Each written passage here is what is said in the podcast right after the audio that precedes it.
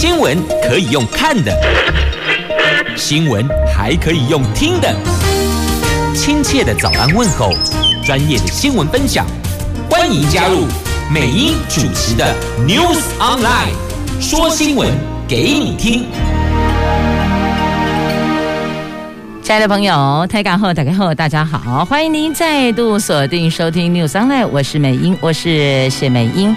来，在进入今天四大报的头版头条新闻之前呢，先来分享的是天气概况。北北桃白天温度二十六度到三十二度，竹竹苗二十六度到三十一度，龙哎落后哦。接着我们来看的是四大报的头版头条，在今天中时头版头讲的是疫苗，疫苗空窗期高端最快八月下旬开打，蓝营质疑这个是预先设计好的，柯批说谁逼台湾人没得选呐、好，这是中时头版头条，自由时报头版头条的新闻是有关。管制，我们在疫情期间有降级不解封，那么游泳池的部分呢，很多人都在询问什么时候可以恢复。那游泳池定人流管制，分时段开放，八月十号快到了，管制有机会可以再松绑。那么在《自由时报》头版头条的这一则新闻的上方有一则图文哦，是黄晓雯双拳。翻转人生，我们的拳击女将黄晓雯为我国在奥运摘下一面铜牌，而这个《自由时报》头版的图文在《联合报》是今天的头版头条。目前我们的冬奥累计两面金牌、四面银牌、五面铜牌呀。经济日报头版头条新闻：这热钱滚滚涌进股市，大概龙得杯股票啦。那另外呢，股汇市来看一下台币的部分，台币连三升，外资一天汇入大概五亿美元，汇价升值九点七分，收在二十七点八三三，这个都是一个月来的新高点呢。好，就是财经部分的新闻。继续呢，我们来关注是疫苗的部分。来看《中时报》头版头条：高端最快八月下旬开打，因为进入疫苗空窗期，没得选了。因此，科批就炮轰，到底是谁逼台湾人没得选疫苗？那蓝营则是质疑，这都是事先设计好的。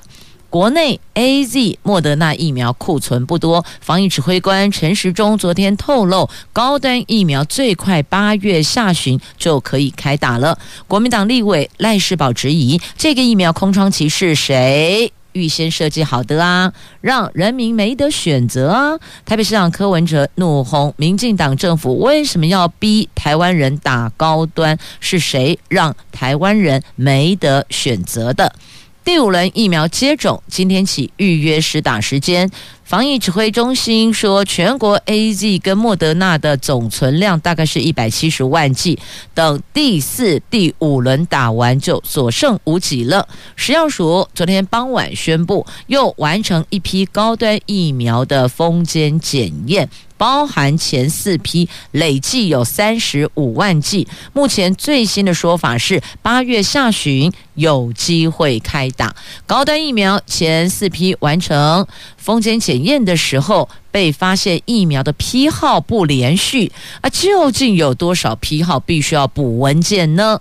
陈时中对媒体紧追不舍。一直追着这个问题表示不悦、不高兴。他说：“这样的提问态度不是健康态度哦。”那陈时中说：“高端疫苗批号跟大众利益关系不大。”但最后他松口地说：“总共有十批检验中有八批必须要补件，基本上都是检验过程中需要被厘清的小问题。”那柯文哲则。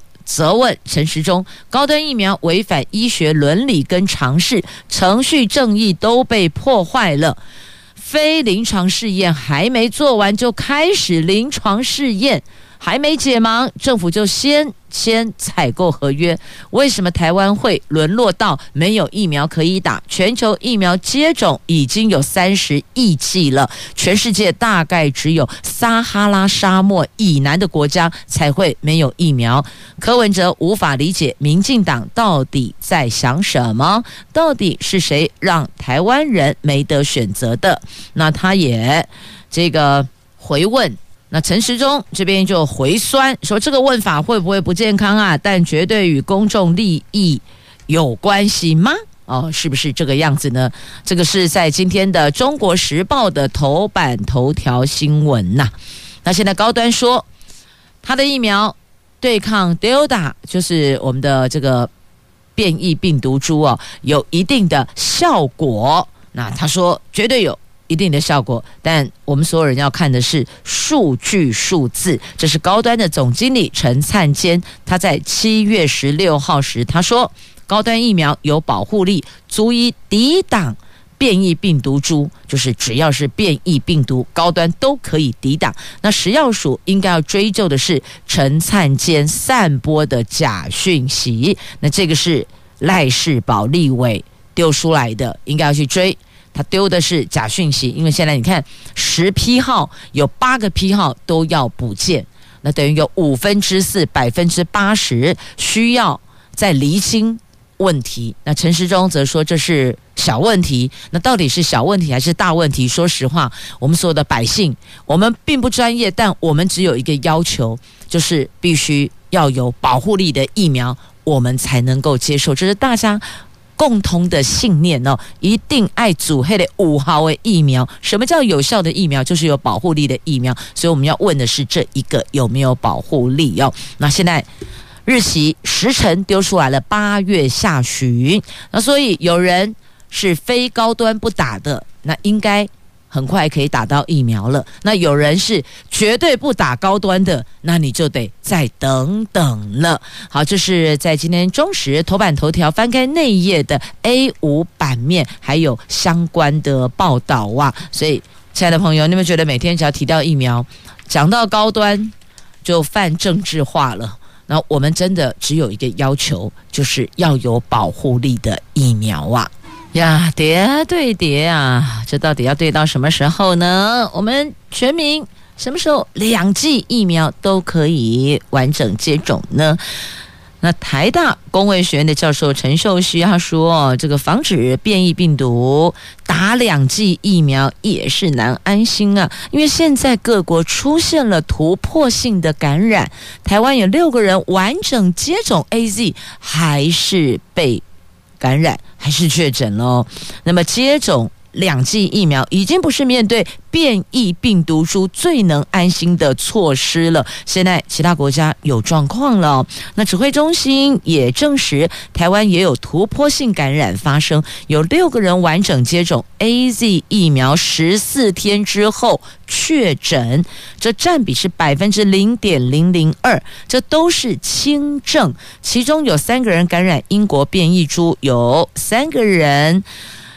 会进行他们的这病毒的基因定序哦。那另外，国内昨天新增了一百二十九例疫苗不良事件，其中不是严重不良的有八十一件，死亡的有七件，其他疑似严重不良的有四十一件。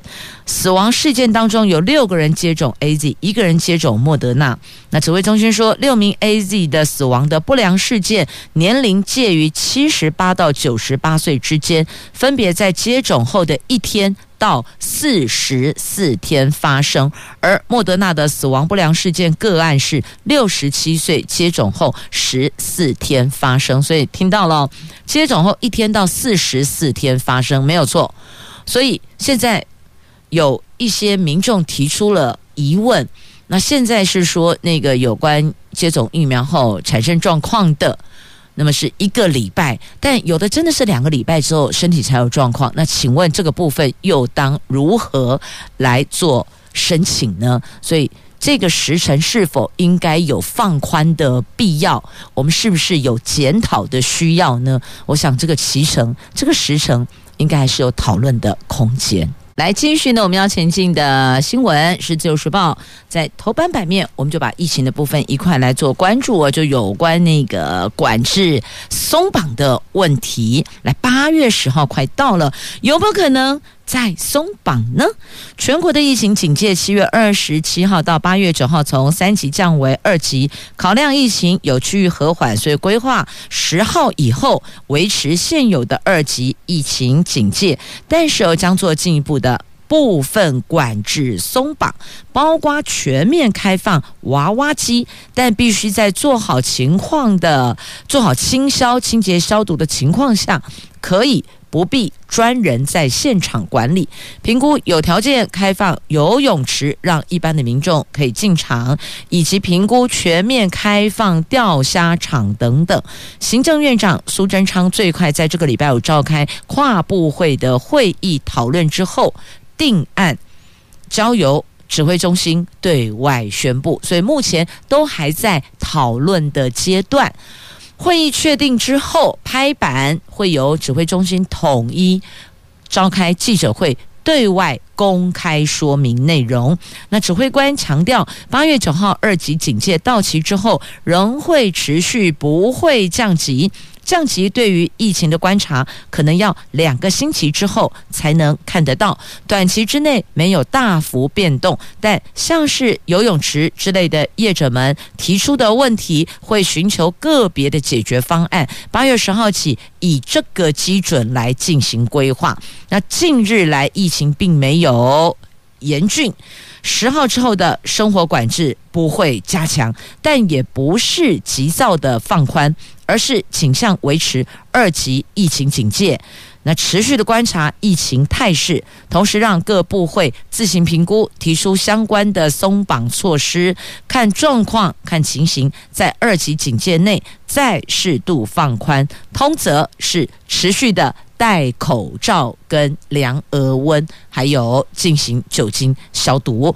那因为近来有各行各业百工百业的相关的业者不断的陈情啊，要求全面开放游泳池、娃娃机等等。那经过考量，近年近就这段时间来，确实啊，疫情是比较趋于和缓的。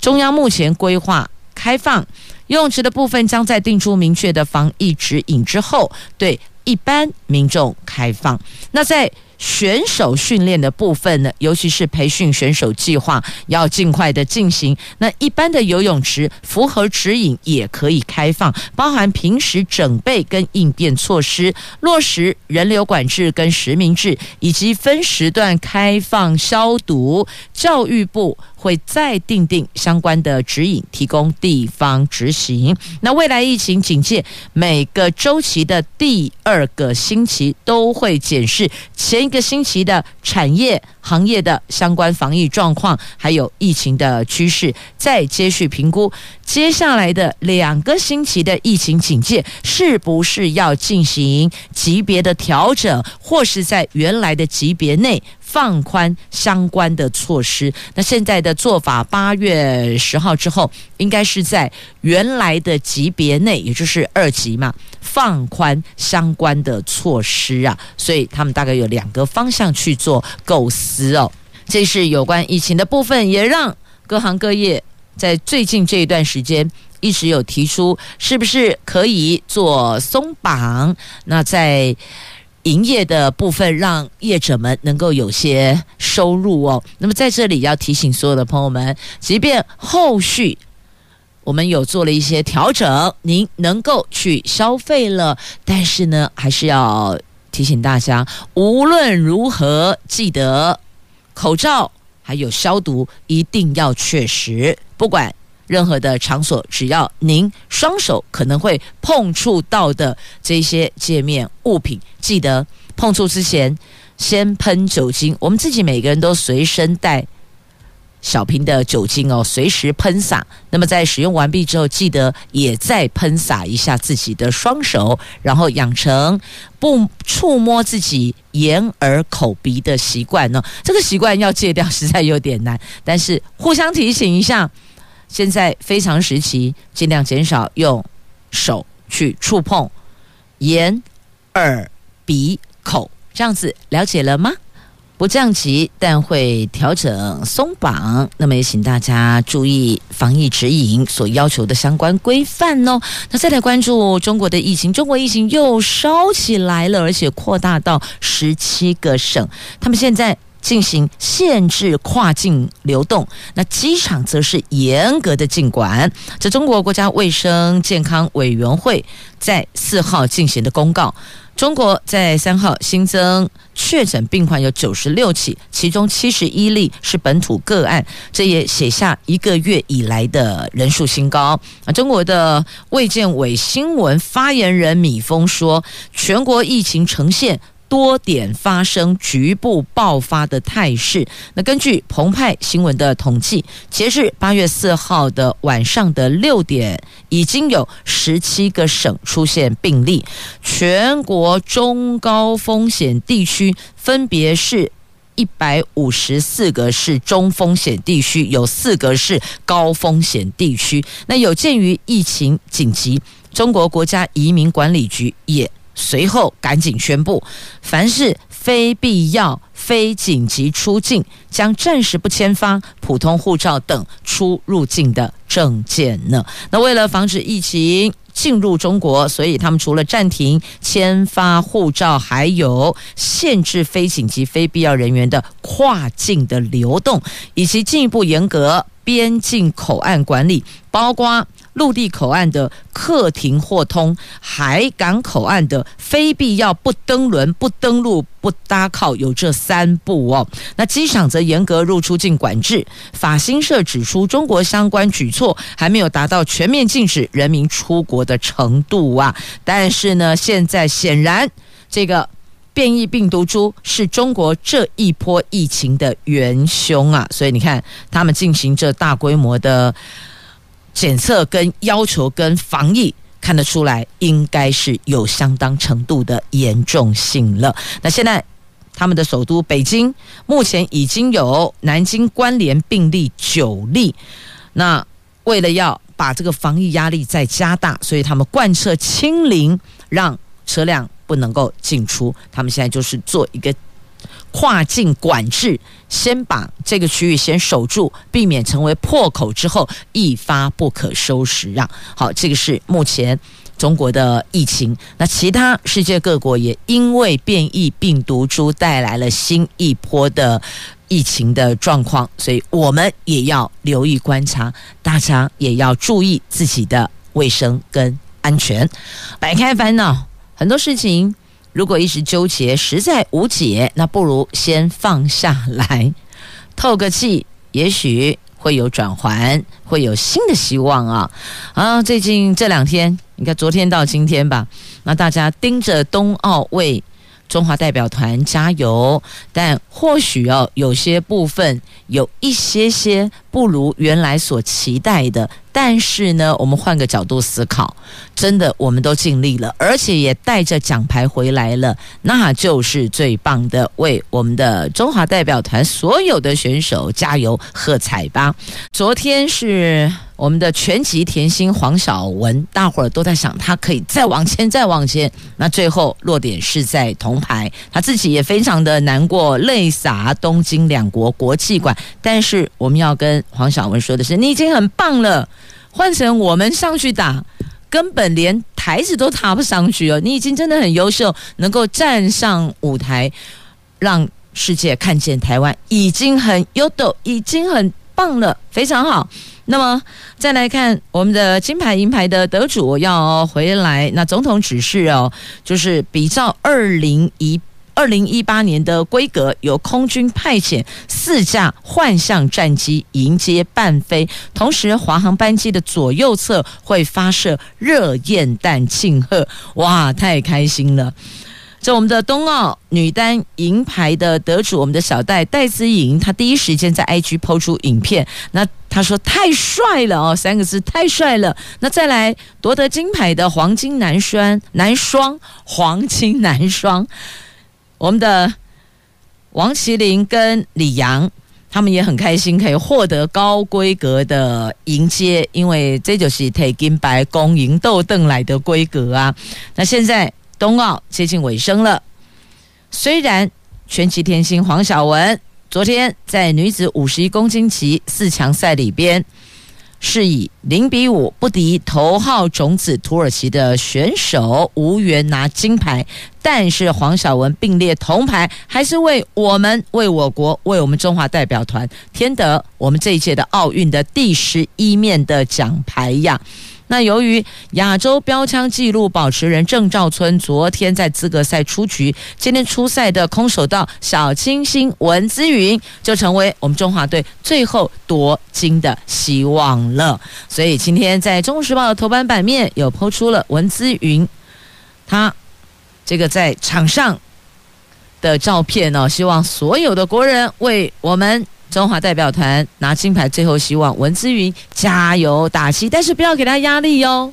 能上场都是很优秀的，记得能上场代表我国出赛都是优秀的，都是值得喝彩的。好，那这个是在今天中时头版版面的新闻，文姿云加油了。自由时报头版版面则是黄晓雯在。两国国际管理泪洒现场啊，因为最后无缘晋级金牌，但是还是要说，小温你已经很优秀、很厉害了。好，那再来要摆开烦恼的，亲爱的朋友，做投资、购买金融商品，这审慎评估再评估啊！哦，那买了你就关注后续的发展。不要被太多的其他的这个数字啦，或是消息面影响您的心情哦，摆开烦恼吧。这热钱汇入买股票，激励了台北的股市跟汇市哦，股汇市齐涨。会银的主管说，外资昨天一天。汇入大概三亿到五亿美金之间，让新台币的汇率中场升值九点七分，昨天收盘价是二十七点八三三，连三升，并且是这一个月来的新高，总成交量是十三亿美元。根据央行统计，美元指数昨天持平，主要是亚洲货币多数升值，其中主要贸易对手国货币韩元。强升百分之零点四一，升幅高居第一。新台币的升值是百分之零点三五，则是紧追在后。另外，人民币小幅升值百分之零点零八，新加坡新元升值百分之零点一九，日元微幅升值百分之零点一呀。那证交所的资料显示，外资昨天买超台股有百亿元，台股指数小涨七十点，昨天收盘一万七千六百二十三点。会议的主管说呢，外资是左手买超台股，右手持续汇入台湾，估计昨天一天外资汇入金额大概是三亿美金到五亿美金之间呐。好，那联准会的官员。美国联准会官员之前暗示过，就业情况将是决定缩减购债时间表的重要因素，所以非农就业数据表现很关键，市场会从这个来推估联准会缩减购债是早还是比较晚，这时间点会比较早。还是会往后推迟，这个对金融市场走势将有显著的影响。所以不是只有看台湾的状况哦，也要注意一下美国联准会的消息面呢。跟谁不必说 hello 呢？来跟他啦，跟卢碧，这是红台的名，卢碧台风。目前我们已经针对卢碧发布海上警报了。今天起三天，中南部要当心，要防豪雨，豪雨会侵袭中南部啊！这最近台湾周边位处热带压，左右都将陆续有台风形成，位在大陆广东海面的。热带性低气压昨天已经形成轻度台风卢碧，并且接续发布海上警报。气象局说，今天起受到台风外围环流的影响，金门、澎湖风雨增加，中南部要防大雨到豪雨。明天后天台风是最接近我们的金澎马，就金门、澎湖、马祖要留意强风豪雨，中南部则持续有豪雨发生，北部的风雨也会因为这样而有扩大。增大，那台湾东边琉球海面有另外一个热带性低气压，可能会在今天生成轻度台风，它叫做银河，但是路径估计是往日本前进，对我们台湾目前看来是没有直接影响的，所以我才说呢，对台风必不必说哈喽啦。那再来听啊，有红台北来哦，农民哦就油桃嘎冰呐，这豪雨带来的农损不得了啊！目前云林是。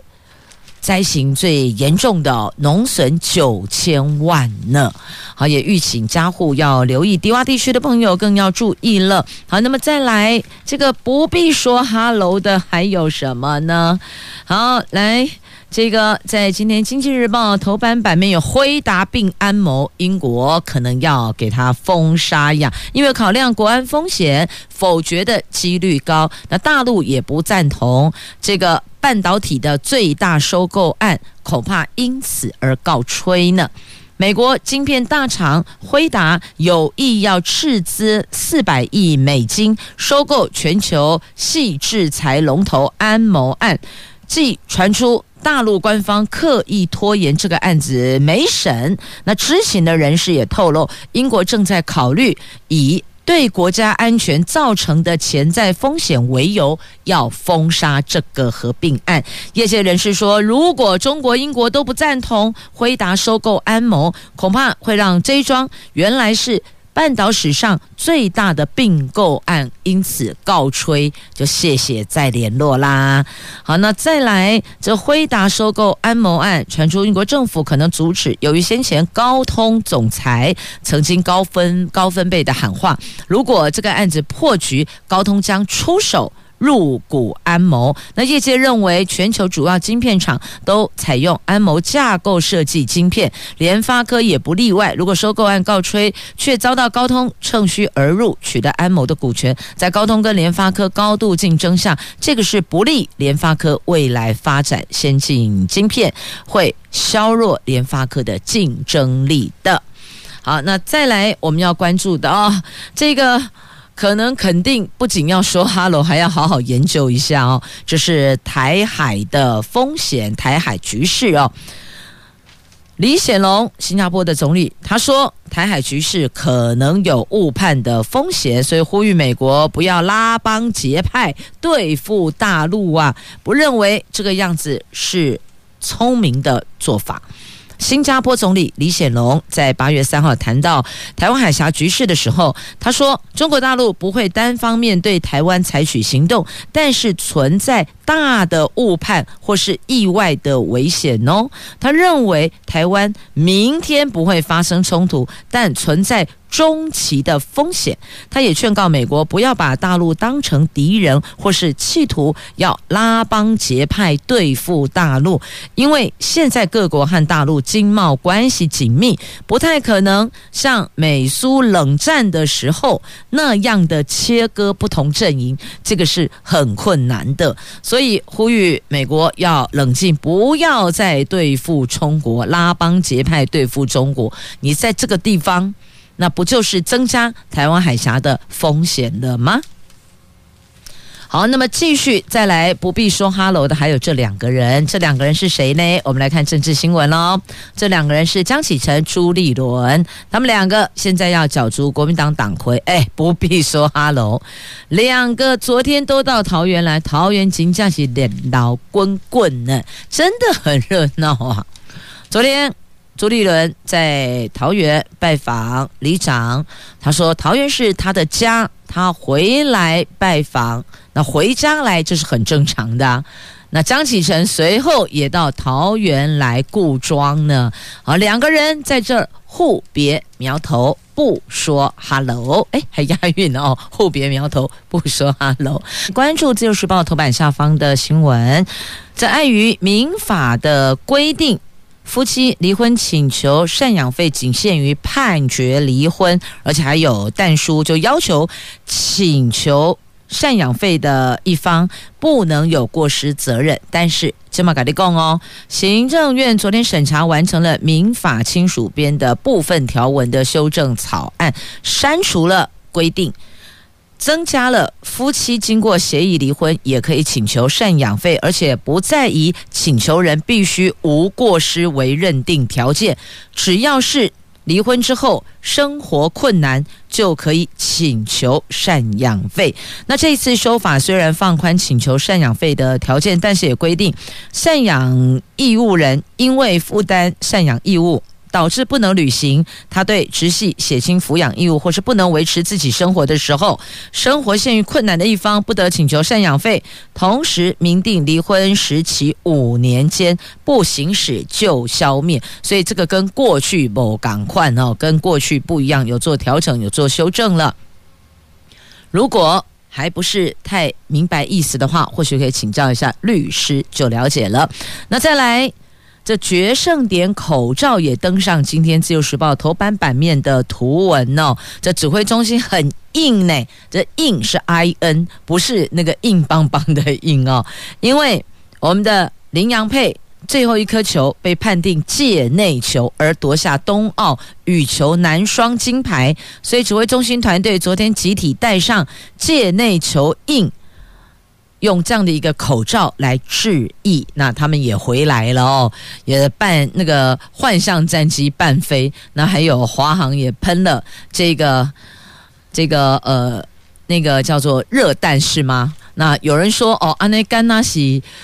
很很贵啦，很花钱啦，但也有人说值得，因为是这个摘金夺银啊，金牌银牌回来嘛。昨天是除了这麟洋之外，还有小戴他们一起这载誉归国哈。这指挥中心配合的这个口罩很应景啊，应。好，那再来关注的这个是整合软硬体有五分之一的大学新系主打 AI 哟。AI 真的现在很夯，一百一十学年教育部核定全国三十一所大学成立五十六个日间部新系所或是班别，平均。五个系就有一个是主打人工智慧，所以他们说五分之一有百分之二十啊。像成功大学和暨南国际大学同时增设人工智慧机器人硕士学位学程，淡江大学增设人工智慧系，政治大学资讯科学系今年也增加人工智慧组，要收自然组的高三学生啊。好，现在希望在这一块，我们以人工智慧为名的科系。能够培养更多的专业人才，将来可以导入相关的领域来贡献所学。好，那再来就经济。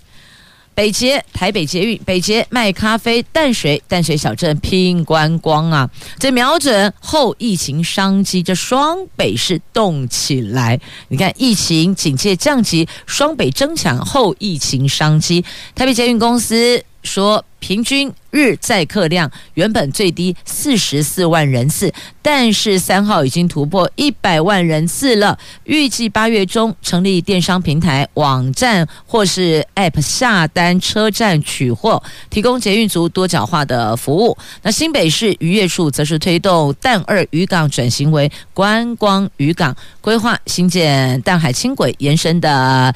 七米主题乐园，还有渔船修护中心及游艇专用码头，要打造淡水成为国际级的水上休闲中心呢。邀大家到淡水来游玩呢。那其实哦，各县市政府也都有在观光这一块这一块努力的要打拼重振疫前的商机。那希望后疫情时代，我们所有的。各县市政府，我们所有的消费力动起来，拼后疫情商机呀，让我们的生活能够尽快的恢复到疫情之前的日常吧。同时也谢谢朋友们收听今天的节目，祝福你有一块美好的一天。我是美英，我是谢美英，明天空中再会了，拜拜。